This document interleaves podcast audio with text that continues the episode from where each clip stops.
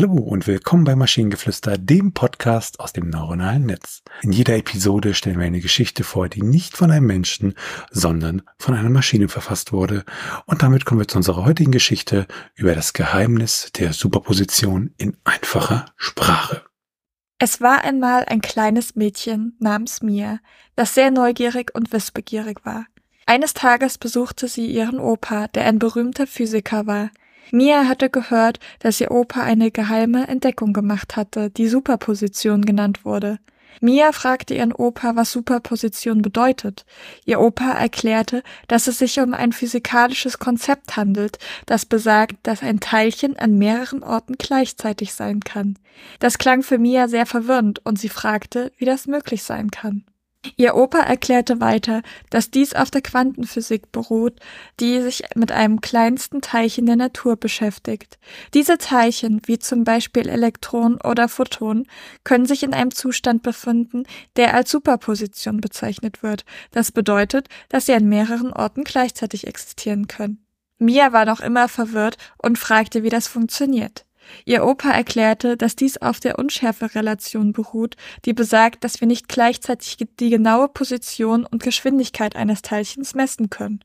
Wenn wir versuchen, die Position zu messen, ändert sich die Geschwindigkeit, und wenn wir die Geschwindigkeiten messen, ändert sich die Position. Mia war fasziniert von diesem Konzept und fragte, ob es irgendwelche praktischen Anwendungen gibt. Ihr Opa erklärte, dass Superposition ein wichtiger Teil der Quantencomputer ist, die viel schneller arbeiten können als herkömmliche Computer. Es gibt auch Anwendungen in der Quantenkryptographie, die sehr sichere Kommunikation ermöglicht.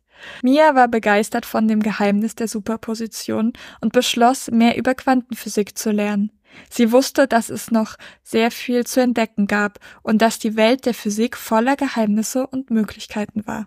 Ja, an sich, ähm, der Text erklärt es zumindest relativ einfach, aber ich glaube, so richtige einfache Sprache, wie man sie dann wirklich definiert, ist es, glaube ich, an der Stelle nicht, weil halt teilweise Sätze sehr, sehr lang sind, äh, relativ viele äh, Sätze dann auch noch Nebensätze haben und sowas und das versucht man ja da ja zu vermeiden.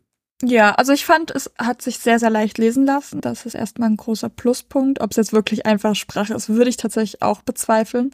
Was ich aber sehr faszinierend fand, war, äh, Mia fragt ihren Opa, was Superposition ist. Der meint, ja, das heißt, dass ein, äh, ein Teilchen an mehreren Orten gleichzeitig sein kann. Mia ist verwirrt und fragt, was das bedeutet. Der Opa erklärt ihr, dass ein Teilchen an mehreren Orten gleichzeitig existieren kann.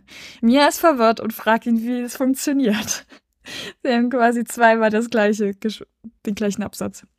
Ja, der Text ist auch fachlich an einigen Stellen nicht, nicht äh, wirklich ähm, Richtig, also auch dieses, wenn man die versucht, die Position zu messen, ändert sich die Geschwindigkeit. Da geht es dann, glaube ich, um die Heisenbergische Unschärferelation, die ja aber besagt, dass äh, umso genauer die du den Ort eines Teilchens misst, desto äh, äh, ungenauer wird praktisch sein Impuls zu messen. Und umgekehrt, umso genauer du den, den, den Impuls misst oder die Geschwindigkeit, wie auch immer, äh, äh, desto ungenauer wird dann die Position. Also äh, es klingt irgendwie alles sehr, sehr schlüssig, aber muss echt aufpassen, vor allem bei Sachen, wo man dann vielleicht thematisch nicht drinsteckt, dass einem das Ding nicht Sachen erzählt, wo man denkt, ja, ja, passt und äh, ja. Das ist ja sowieso das Problem mit ChatGPT, wenn du den über ein bestimmtes Thema schreiben lässt, dass der dir einen Text ausgibt, der sehr logisch und sehr schlüssig klingt, aber die Fakten halt da drin teilweise ausgedacht sind. Aber es klingt halt einfach gut und deswegen generell immer schön nachprüfen, egal ob von ChatGPT oder von irgendwas anderes. Fakten immer ko kontrollieren. Ja, das sind dann bei ChatGPT die berühmten alternativen Fakten. Ne? Und wenn ihr Ideen oder Stichwörter habt für eine Geschichte aus der Maschine, zum Beispiel über die Wut der Einsamkeit, dann schreibt uns eure Ideen per E-Mail an info.tnsh.net oder über das Kontaktformular auf der Webseite. Bis zur nächsten Episode von Maschinengeflüster. Bye bye. Tschüssi.